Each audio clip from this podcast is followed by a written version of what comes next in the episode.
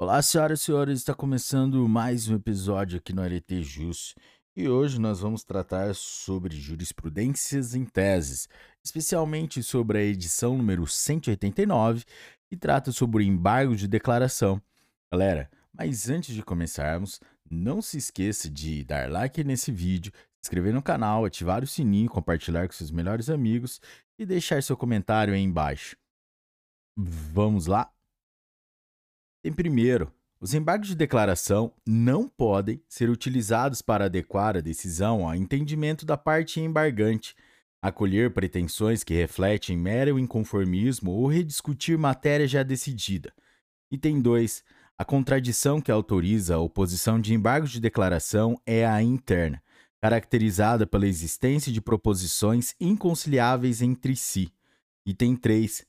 Não é necessário ratificar o recurso especial interposto na pendência do julgamento dos embargos de declaração, quando inalterado o resultado anterior. Item 4.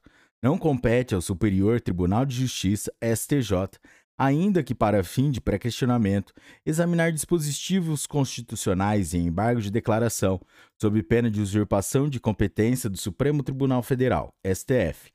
Item 5. A oposição de embargos de declaração com notório propósito de pré-questionamento não possui caráter protelatório.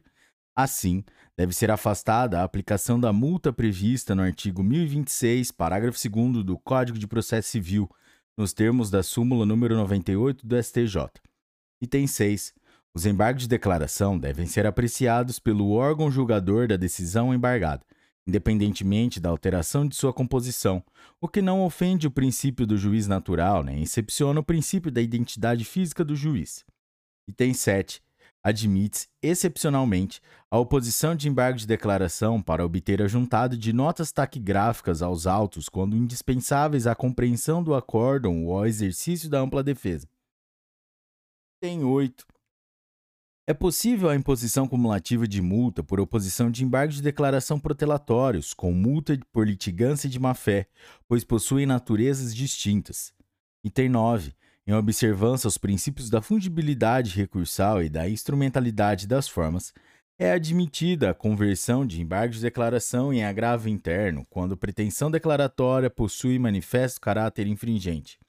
Item 10. Não é cabível o recebimento de embargos declaratórios como pedido de reconsideração, nem deste como aqueles. Galera, é isso aí, episódio curtinho, só que de grande proveito, galera. É isso aí, se você curtiu esse episódio, compartilhe com seus amigos, ative o sininho, deixe seu like, deixe seu comentário. É, galera, até a próxima. Tchau!